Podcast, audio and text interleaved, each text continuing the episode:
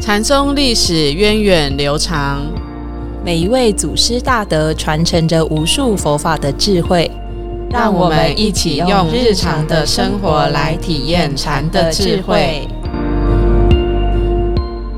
各位听众朋友，大家好，欢迎收听禅不禅？我是常正法师。我是演印法师。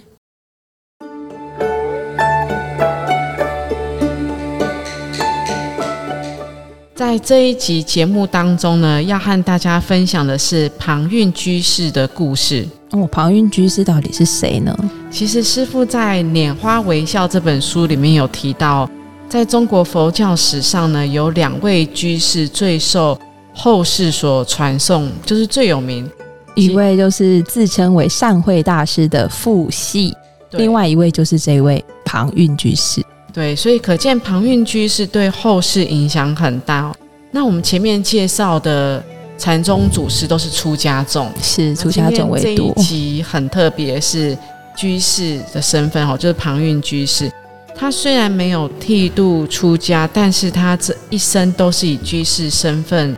在修行。对，包括他的家人也是很多精彩的故对，事，他的女儿也很有名嘛，啊还有他的明照太。太，对，嗯都是很令人赞扬的。所以，我那们今天就来好好认识这位庞蕴居士。好的，嗯其实师傅他在一九八四年的禅宗会，他就有就有以这个庞居士的日用式的事迹来讲开始，嗯，对，很早就分享过这位庞居士。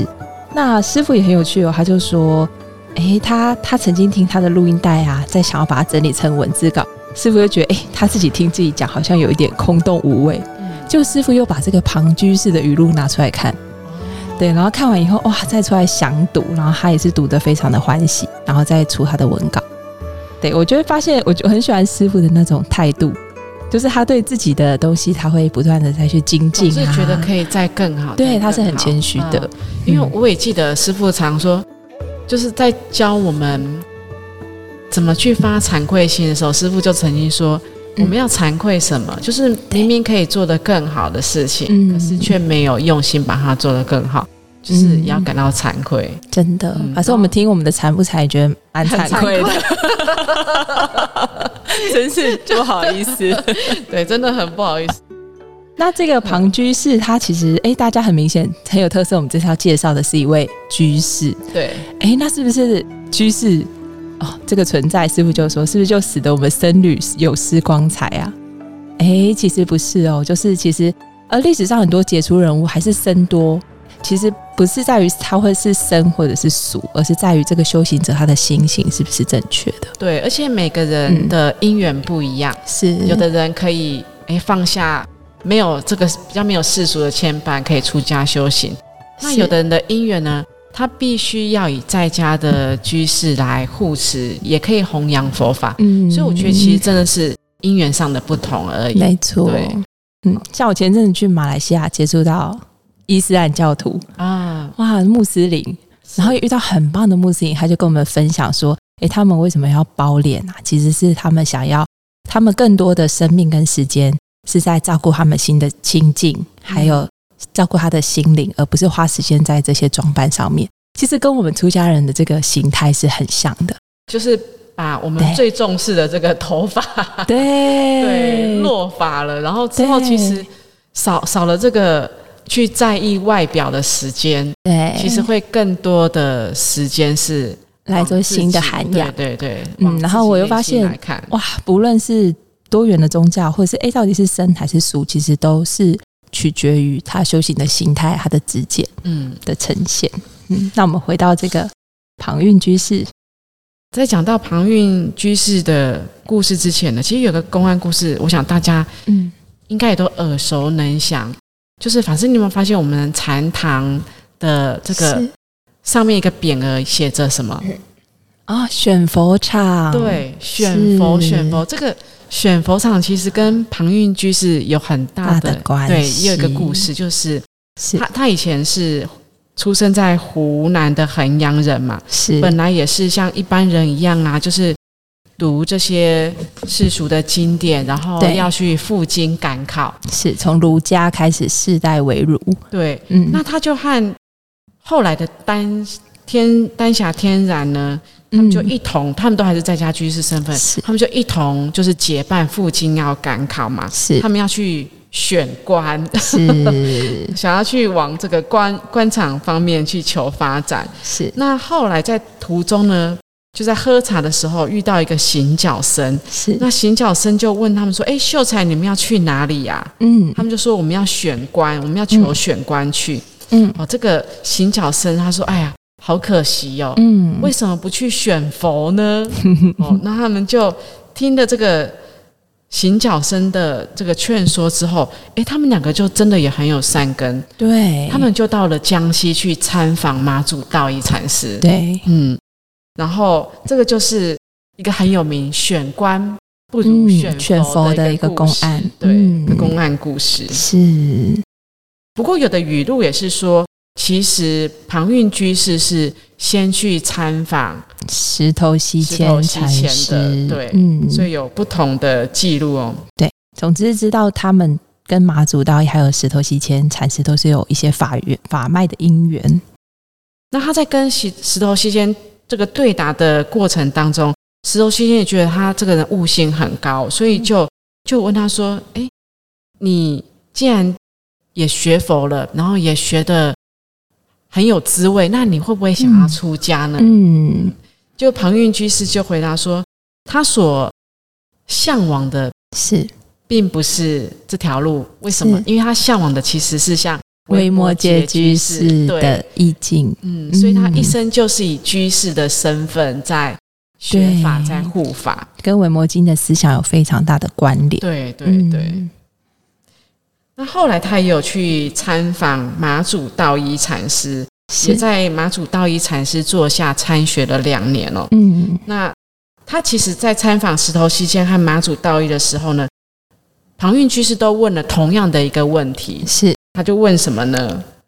不与万法为侣者是什么人？对，但是他在两边得到的答案都不一样，对不对？是，石头西迁是怎么回答他的？他就是以一个动作，以手掩口啊哦，然后庞蕴居士就若有所悟，哦，嗯所以然他后就得到一个启发。对，得到一个启发，然后再、嗯再以同样的问题去参理马祖道一禅师，嗯，这次得到的答案是什 么？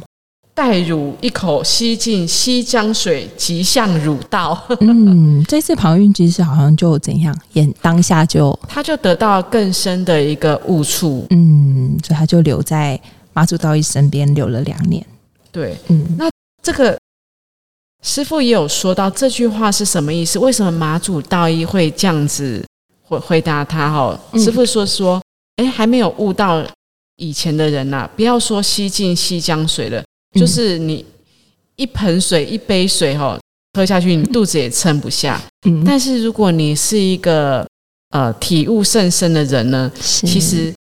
整个心都在虚空的寒舍之中，就是心量是这么的嗯广大的。是那这么广大，跟西江水比起来，这西江水又算得了什么？哇，嗯，是形形容开悟之后那种心胸的广大和虚空同在的一种体会，是。听起来很遥不可及，是不是？就是有一种对，虽然我虽然我们现在可能没有办法体验他的内心世界有多广大，嗯，但是我相信一定是有这样精神层次比我们更更高层的的对啊一种心境体其验。其实我我们、呃，不要说什么，我们进来生团，其实我们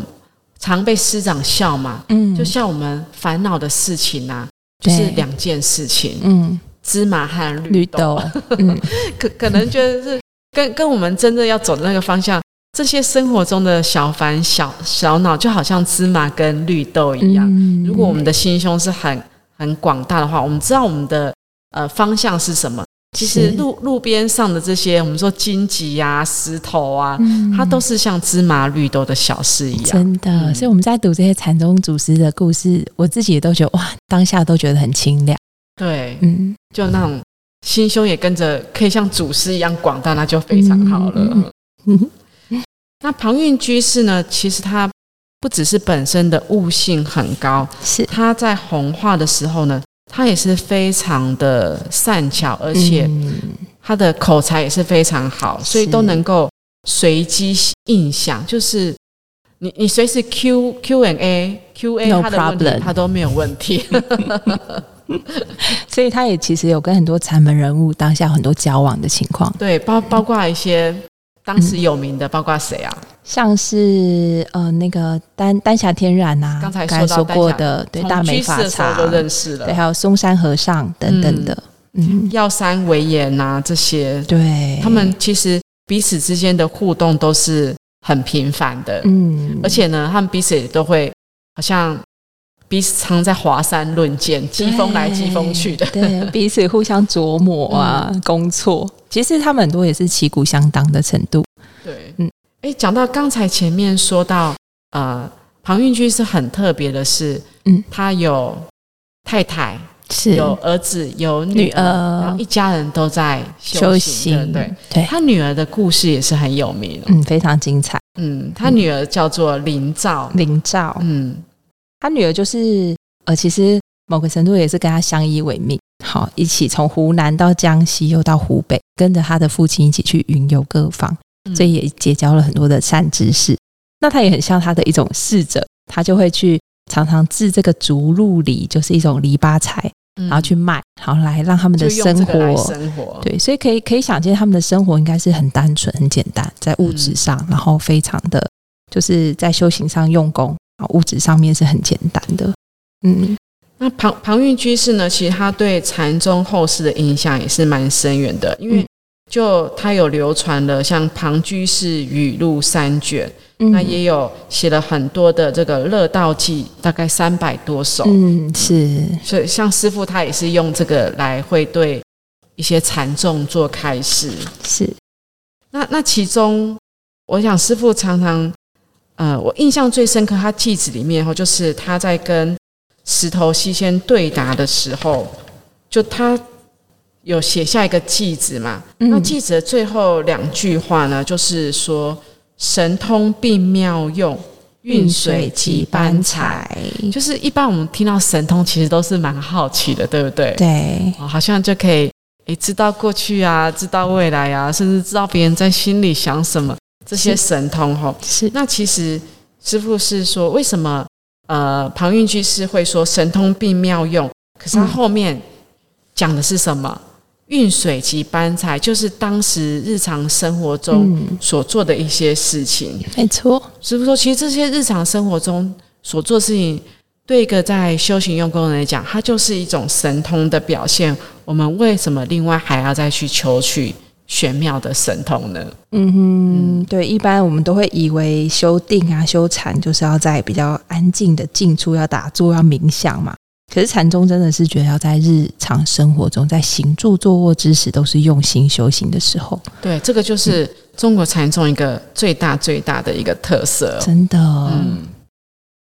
好，那其实庞韵居士的故事呢，真的也很精彩。法师，你还有想到什么？嗯，像他女儿的，他跟他女儿也有很多很精彩的故事，还有跟他的太太庞婆嘛，啊，他们对，有一次，一家人陆续往生那一段很精彩。哦，对，不然我们来聊聊这一段故 事，对啊很精彩，因为当时其实庞韵居士他是预知时至哦，他就说：“是哎，当日正当中的时候呢，就是他等于是坐化西归的时候，对，所以他就就问他的女儿林兆啊，就说：‘哎，你去看看外面的太阳是不是已经到正中央了？’对因为他就想那个时候就是他要往生的时候。嗯，那他女儿也是也不是一个简单的人物哦，是，他就去外面看一看，他就走进来跟他的父亲说：‘哎，好好奇怪哦，这个太阳发生了什么事？’嗯，有日食，有日食，你赶快去看。旁边就是怎么会有这种事情发生呢？所 以他就从他的位置上起来，就走到外面去看哦，结果一看，嗯，没有啊，很正常。可是当他在回到家中看到的时候，是看到什么？看后换他女儿先作画，对，就坐在他的位置上，然后就找他一步，对，对，然后他他就想，他这个女儿真是一个很很灵聪明伶俐聪明人的找他一对步往生哦。那后来他就就到了这个好像是菜园吧，就跟是他的太太、他的老婆子讲，嗯讲说他刚才发生的事什么事，是他女儿就是先他们一步走了，是结果他太太也不是一个简单的人物，对就怎么样？哦，他太太就先跟他的儿子说，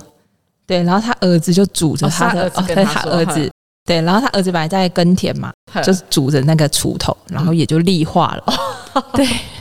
很 很厉害。对他们一家相信都是有修有证的，嗯对。然后最后这个庞婆，也就是因为庞婆就是一直帮他们处理这些后事嘛，对就后来就甩锅也走 了。对。其实他们就展现一种哇，残者真的是一种很自由自在、很潇洒，就是连面对生生死死都的来去自在的对一种对对状对态。对。哦，其实真的讲到生死来去自在，嗯，因为最近也去嗯关怀，就是菩萨家里，就是啊、呃可能老菩萨往嗯往生的事情哦。嗯其实我们都会很想在最后再帮老菩萨做一些什么事情，是就让他在最后这一段，甚至他往生之后呢，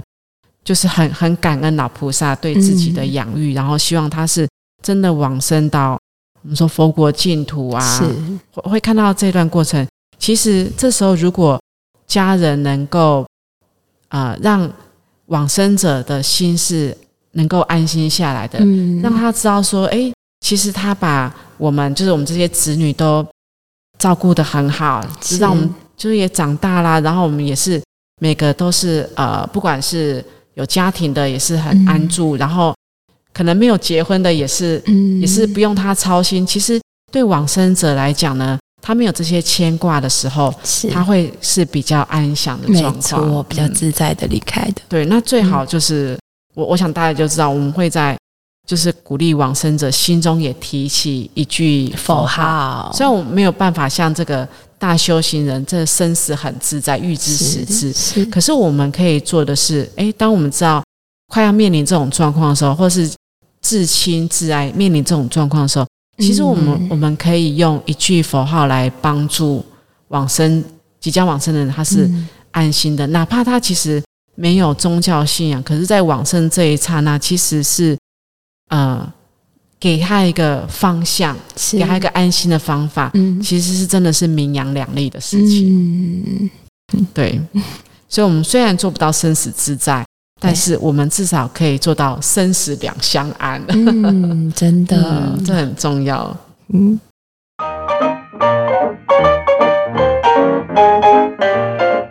好，那我们今天的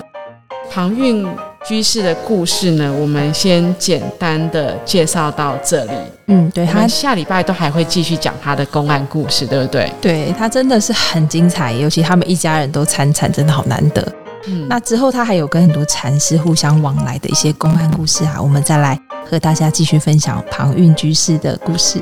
哎，也蛮多听众朋友在想要知道我们节目上架的时间是什么时候？哎节目上架的时对对间对，他是说是每周二，每周二的傍晚。每周二傍晚。嗯好的，欢迎大家准时收准时听，我们下周见，好，拜 拜拜拜